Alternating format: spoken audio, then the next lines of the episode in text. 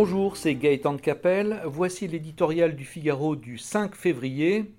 Son titre Les deux empires. Rien ne rassasie l'appétit des géants d'Internet. Apparus seulement à l'aube du XXIe siècle, les GAFA alignent d'année en année les records de croissance et de profit, écrasant tout sur leur passage. Leur arme fatale, ce sont ces milliards de données récoltées sur la toile dont ils ont littéralement pris le contrôle. Grâce à leur technologie et à leurs moyens colossaux, Google, Apple, Facebook et Amazon en captent la majeure partie des recettes. Leur hégémonie, qui conduit à la destruction de secteurs économiques entiers, ne cesse de s'étendre.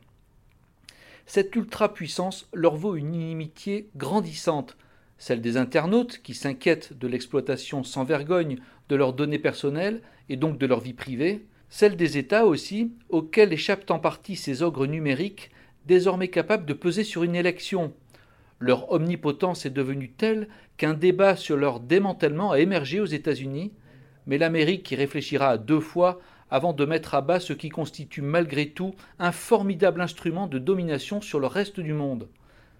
Les Chinois, qui n'ont pas nos pudeurs démocratiques, ont interdit l'accès de leur pays au GAFA, puis ont créé des clones de toutes pièces, les Batix. Ainsi se sont érigés deux empires numériques, l'un en Amérique, l'autre en Chine, hermétiques l'un à l'autre, qui se partagent aujourd'hui le monde d'Internet. Entre les deux, l'Europe n'est jamais arrivée à faire émerger ses propres géants.